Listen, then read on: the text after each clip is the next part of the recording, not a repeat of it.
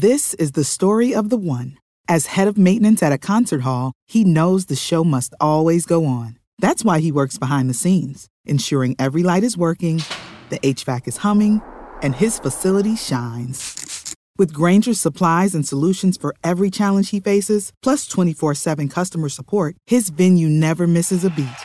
Call quickgranger.com or just stop by. Granger, for the ones who get it done.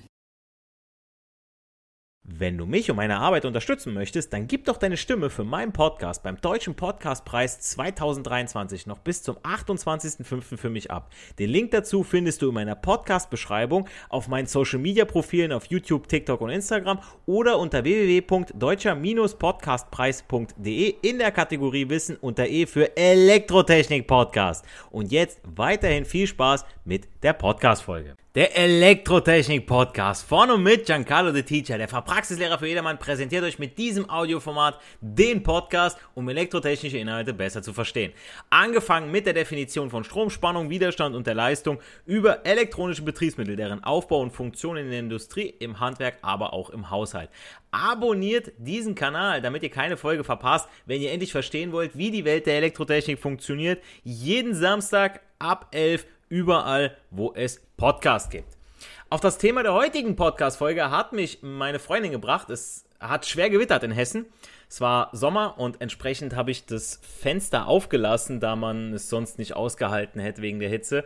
Ich schlafe, äh, seit ich zentraler in der Stadt wohne, mit Ohrstöpseln. Habe ich mir irgendwie angewohnt. Ähm, vorher bei meinen Eltern ländlich gewohnt, da hast du das absolut nicht gebraucht. Gut, das Haus ist auch von 96 von meinem Papa. Ähm, da hast du auch eine bessere Dichtung. Das heißt, du hörst nicht so viel von draußen, außer wenn es die Vögel richtig gut mit dir meinen. Und äh, meine aktuelle Wohnung, was dichte Fenster oder generell Neuwertigkeit betrifft, äh, ist einfach alt. Also es ist wie eine Zitrone, die da ausgequetscht wird, bevor da was gemacht wird. Ähm, ja, Bestandsschutz lässt grüßen. Auf jeden Fall, ich habe die Fenster auch schon auf eigene Kosten abgedichtet. Hat auch echt was gebracht. Also, ne, meine Freundin meinte auch so, hey, man hört weniger beziehungsweise fast gar nichts mehr, man kann besser schlafen. Aber mein Schlaf ist mir einfach verdammt wichtig, allein schon aus gesundheitstechnischen Gründen. Ja, wenn man viel Sport macht, dann merkt man, wenn man guten Schlaf hat, wie leistungsfähig man dann einfach ist. Und entsprechend bin ich bei meinen Ohrstöpseln geblieben. Wie gesagt, es hat schwer gewittert. Es gab landesweit auch Stromausfälle, umgestürzte Bäume, Oberleitungsschäden. Der Blitz hat hier und da auch eingeschlagen. Als ich dann morgens früh sanft von meinem Glockenwecker geweckt wurde. ja, also ich höre den schon stark bimmeln, aber ohne äh, Ohrstöpsel ist das schon brutal. Und äh, mein Verdunklungsrollo dann hochgezogen habe, meinte ich zu meiner Holden dann nur, ach, hat ja endlich mal wieder geregnet. Das hat, hat glaube ich, die Erde ein bisschen gebraucht. Und sie darauf, willst du mich verarschen? Hast du das nicht mitbekommen? Es hat geblitzt und gedonnert, der ganze Raum war mitten in der Nacht heller leuchtet. Der hat sogar hier irgendwo ganz in der Nähe eingeschlagen. Ich habe strack im Bett gestanden, weil es so laut war. Ich habe nur gelacht, weil ich absolut nichts davon mitbekommen habe, was ja für meine Ohrstöpsel dann spricht. Und sie weiß auch, dass ich diesen Podcast hier echt gerne mache und fragte mich dann, ob man die Energie aus Blitzen, die irgendwo einschlagen, nicht auch nutzen könnte. Und da meinte ich, ja, da gibt es eine Möglichkeit, ist auch keine neue Technologie, beziehungsweise die Idee, die gibt es schon mindestens ein Jahrzehnt, wenn nicht schon länger. Ich bin mit dieser Idee oder Technik zum ersten Mal 2010 auf der Light Building in Frankfurt, als ich gerade ins zweite Lehrjahr gekommen bin, ähm, beziehungsweise ich glaube, ich war noch im ersten Lehrjahr, in Kontakt gekommen.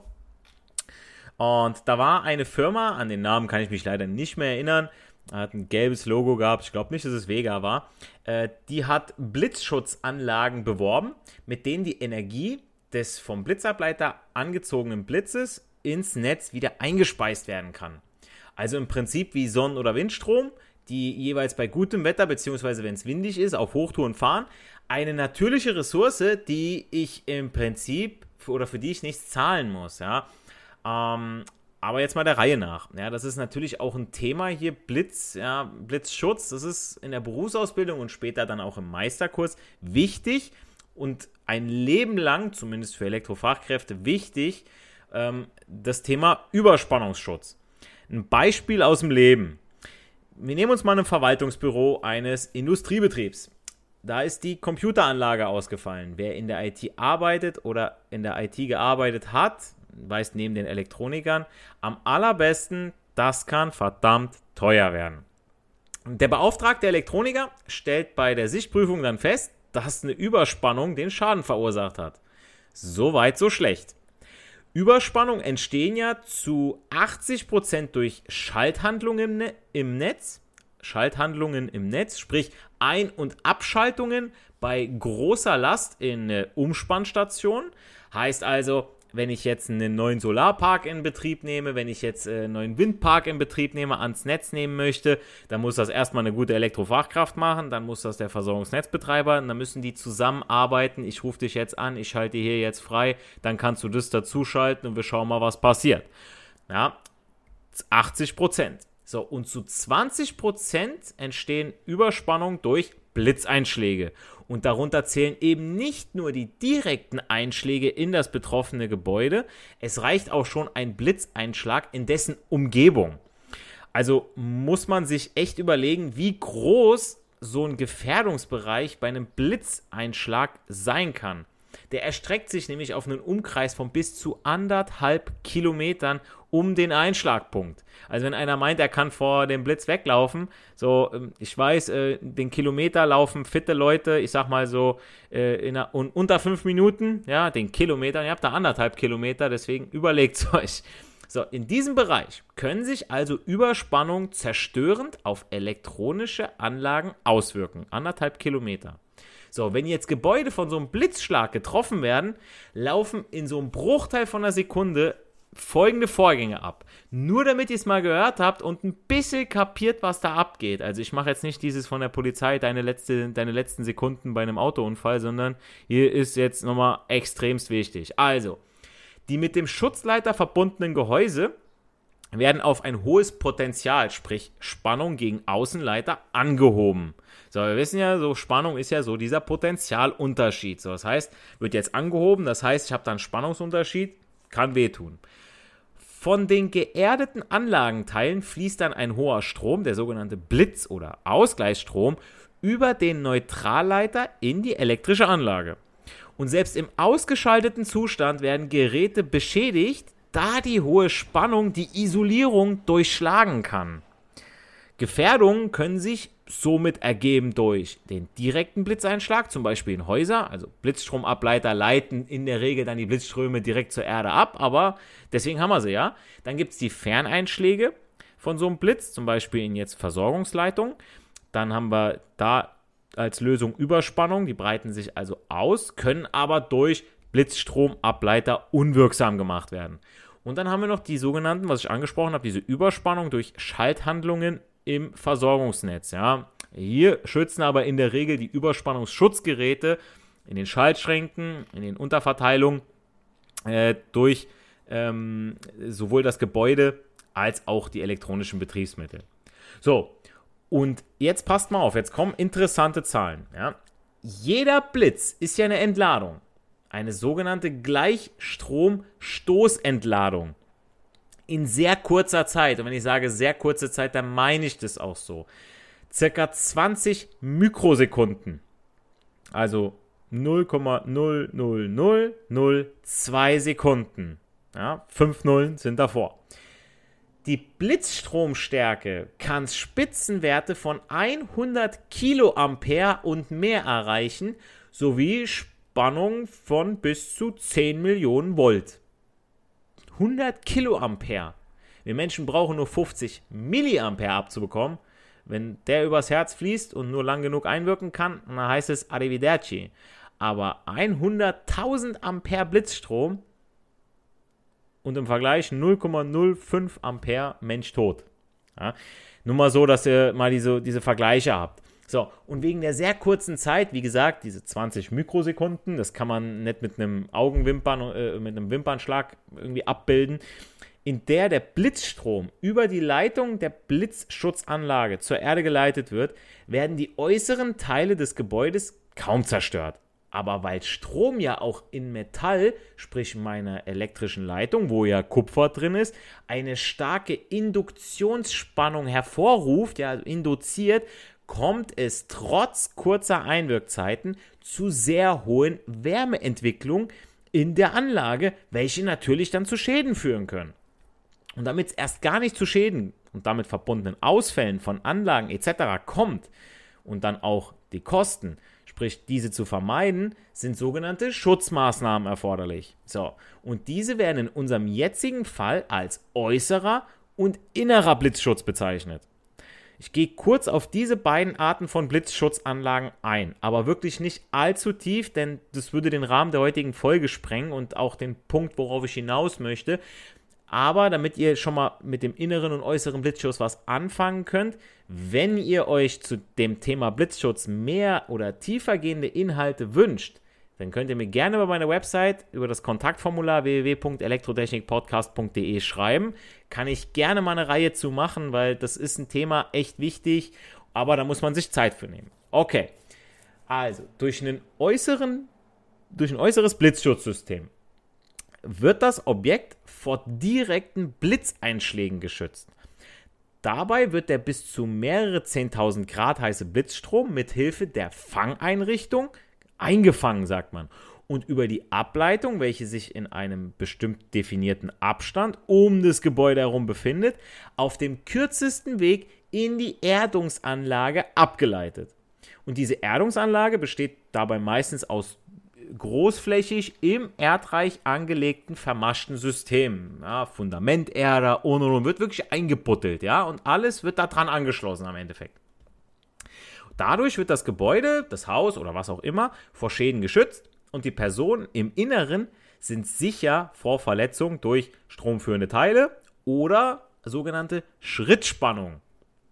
Schrittspannung, das bezeichnet man so eine elektrische Spannung zwischen zwei Punkten eines vom starken Strom durchflossenen Bodenbereichs. Der Name beruht auf dem Umstand, dass diese Spannung einen Menschen dann betrifft, wenn er bei einem Schritt den Boden an unterschiedlichen Punkten berührt. Da gibt es so ein Video, das äh, hat mein Arbeitskollege mal ganz gerne gezeigt, mein ehemaliger. Ähm, das ist auf dem Fußballplatz. Das sind äh, äh, Läufer, also sind Läufer, das sind Fußballer und äh, da hat der Blitz weiter weg hat eingeschlagen. Ich habe ja gesagt, anderthalb Kilometer, da können wir das noch gut merken. Und die, die standen, denen ist nichts passiert, die, die aber gerade am Traben waren, am Joggen waren, am Sprinten waren, die hat es umgehauen. Ja? Das ist die sogenannte Schrittspannung. Also es muss darauf geachtet werden, dass alle metallenen Einrichtungen auf dem Objekt, wie zum Beispiel Dachrinnen, Geländer, auf direktem Weg an das Blitzschutzsystem angeschlossen werden. Dachaufbauten wie Antennenmasten, Lichtkuppeln und Lüftungsanlagen müssen durch Fangstangen, welche an die Auffangleitung angeschlossen werden, vor direkten Blitzeinschlägen geschützt werden. Weil ist ja klar, ähm, wenn da der Blitz einschlägt, dann oh, wird es teuer, ne? muss nochmal neu ersetzen. So, und jetzt noch kurz zum inneren Blitzschutz. Die bei einem Blitzeinschlag entstehenden hohen Ströme und die daraus resultierenden elektrischen und magnetischen Felder können ja zu massiven Schäden an der Gebäudeelektronik, wie zum Beispiel Servern von unserem Beispiel, ja dem Rechenzentrum, aber auch Überwachungsanlagen oder kompletten Unterverteilungen ja führen. So, und wenn die kaputt gehen oder wenn die Schaden nehmen, kann es richtig teuer werden. Um derartige Schäden ja dann zu vermeiden oder um diese auf, ich sag mal, ein Mindestmaß zu reduzieren, muss der innere Blitzschutz, bestehend aus Blitzschutz und Schutzpotentialausgleich, nebst Überspannungsschutzgeräten ausgeführt werden. So, diese Überspannungsschutzgeräte haben wir auch schon mal drüber gesprochen. LS-Schalter, äh, Schmelzsicherung, aber auch ähm, NH-Sicherungen, ja, Hauptschalter. Ah, da sind Sachen dabei, ähm, wenn die, die können das gut abschalten und wenn die kaputt gehen, okay, die sollen ja schützen. So, wie gesagt, das ist dieses auf ein Minimum oder ein Mindestmaß zu reduzieren. So, für den Potentialausgleich müssen alle elektrisch leitfähigen Teile im Gebäude an die Haupterdungsschiene angeschlossen werden. Dadurch kann die Funkenbildung und eine daraus resultierende Brandgefahr im Inneren des Gebäudes vermieden werden. Schon mal eine tolle Sache. Die Überspannungsschutzgeräte können hohe induzierte Überspannung in zum Beispiel den äh, Versorgungsleitungen schnell und gefahrlos ableiten, wodurch Schäden an elektrischen Einrichtungen vermieden und die Ausfallgefahr minimiert werden kann. So, aber jetzt schützen wir uns vor Blitz und Donner, aber ist da nicht auch viel Potenzial hinter, sprich viel Energie, die wir jedes Mal mir nichts, dir nichts äh, in den Boden ableiten, statt diese Energie zu nutzen? Äh, wie meine Eingangsstory ja angedeutet, besonders im Sommer kracht's über Deutschland. Ja, die gigantischen Energiemengen in Gewitterwolken entladen sich teilweise dann eben in diesen Blitzen. Und da fragt man sich doch, kann diese Energie nicht nutzbar gemacht werden? Ob dem so ist und was es da für technische Möglichkeiten gibt, nach der kurzen Pause. Also nochmal zu den Zahlen von eben gerade. Die Kraft schon eines einzelnen Blitzes ist ja verdammt gewaltig. Ja? Die Stromstärke kann 100.000 Ampere betragen, die Spannung 10 Millionen Volt. Die Leistung von so einem Blitz beträgt dann in dem Fall 1000 Gigawatt, was in etwa der von 1000 Atomkraftwerken entspricht. Hört sich sensationell an, doch es gibt leider mehrere Haken. Ein Blitz dauert, wie auch schon gesagt, nur sehr kurz. Nicht umsonst ist auch von blitzschnell die Rede, ja, oder wenn Flash irgendwie was macht, ja der Superheld, wenn es um extrem kurze Zeiträume geht. Wie gesagt, diese 20 Millisekunden, also 0,00002 Sekunden. Ja, 4-0 nach dem Komma fließt tatsächlich Strom auf die Erde. Stellt man sich vor, dass man die erwähnten 1000 Atomkraftwerke nur für eine, ja, diese, ich sag mal, fast schon Millionstel Sekunde anschaltet, kommen dabei nur schlappe 277 Kilowattstunden raus. 277 Kilowattstunden. Ein Familienhaushalt oder Single-Haushalt 1500 Kilowattstunden im Jahr. Ja, nur mal so. Okay, 277 hört sich aber immer noch nicht schlecht an. Ne, das entspricht etwa der Energie von 31 Litern Benzin oder einem halbvollen Autotank. Ja, also für einen Blitzeinschlag einmal halb voll getankt, ich würde es nehmen, ja, für lau. So, Jetzt kommt aber noch was, das schmälert die Energie an Blitzkraft, die letztendlich auf der Erde ankommt. Nämlich ein Großteil seiner Leistung verpulvert so ein Blitz dabei, den mehrere 10.000 Grad heißen, gleißend hellen Entladungskanal zu bilden, der gut sichtbar für uns den Himmel jedes Mal erleuchtet. Also, das ist Energie, die da einfach, ja, die, die nutzt er, aber die geht verloren. Und am Ende kommen gerade mal rund 16 Kilowattstunden Strom am Boden an.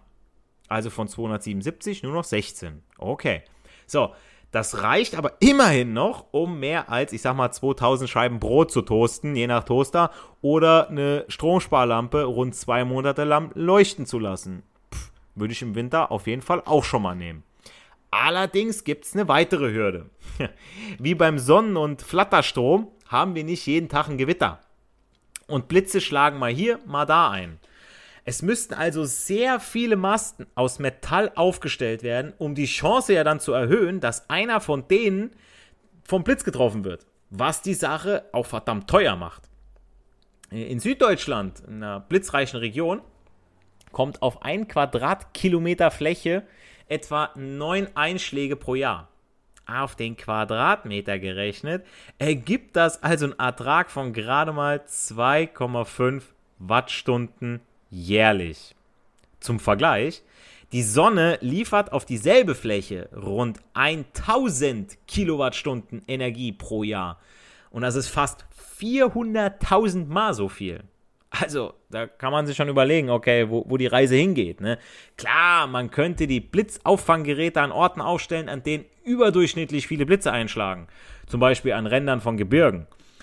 Sollte es dann trotzdem irgendwie gelingen, die gesamten 277 Kilowattstunden dieser Blitze zu speichern, wäre der Ertrag jedoch immer noch, ich sag mal, ernüchternd bei den Durchschnittspreisen von, ich sag mal, 82,70 Euro pro Megawattstunde, Stand August 2021 an der Strombörse, ergäbe sich ein Jahresbetrag von 1145 Euro für dieses Blitzkraftwerk. So, für 277 Kilowattstunden ne, und so weiter, 1145 Euro. Da ist das Ganze noch lange nicht refinanziert. Technisch ist eine Speicherung der Blitzenergie auch noch schwierig. Ein Mast etwa, der den Blitz, ich sag mal, ernten soll, würde, selbst wenn er aus einem gut leitenden Material wie Kupfer, vielleicht auch Silber, äh, besteht, bei den sehr hohen Strömen des Blitzes ja eine hohe induktive Widerstände erzeugen. Und dadurch würde sich der Ertrag weiter reduzieren.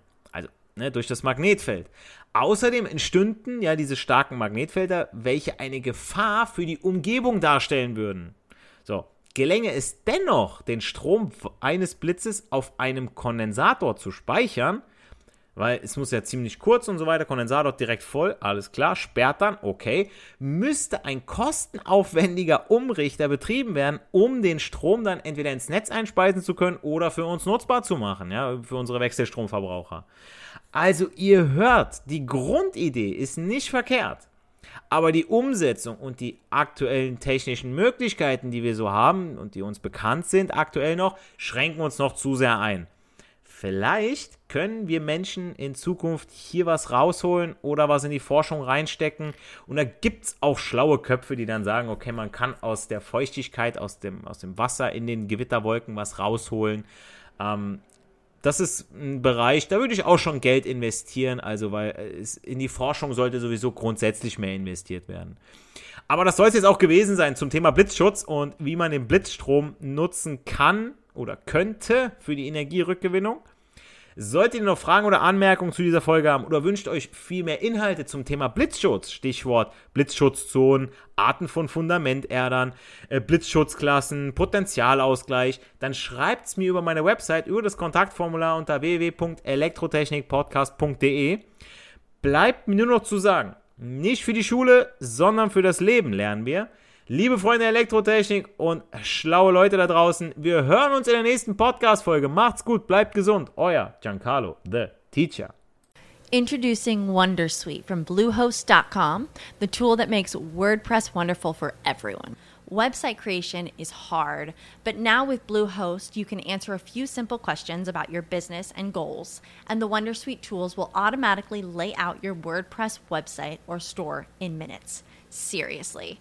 From there, you can customize your design, pick your brand colors, and add blocks. No custom theme or coding required. You'll get content suggestions that you can keep or revise, and with Yoast SEO built in, we automatically help you get found in search engines. From step by step guidance to suggested plugins to an AI powered help bot. Our built in tools make WordPress wonderful for everyone. Whether you're a beginner or a pro, you can join over 2 million Bluehost users. Go to bluehost.com slash wondersuite. That's bluehost.com slash wondersuite. Wenn du mich und meine Arbeit unterstützen möchtest, dann gib doch deine Stimme für meinen Podcast beim Deutschen Podcastpreis 2023 noch bis zum 28.05. für mich ab. Den Link dazu findest du in meiner Podcast-Beschreibung auf meinen Social-Media-Profilen auf YouTube, TikTok und Instagram oder unter www.deutscher-podcastpreis.de in der Kategorie Wissen unter E für Elektrotechnik Podcast. Und jetzt weiterhin viel Spaß mit der Podcast-Folge.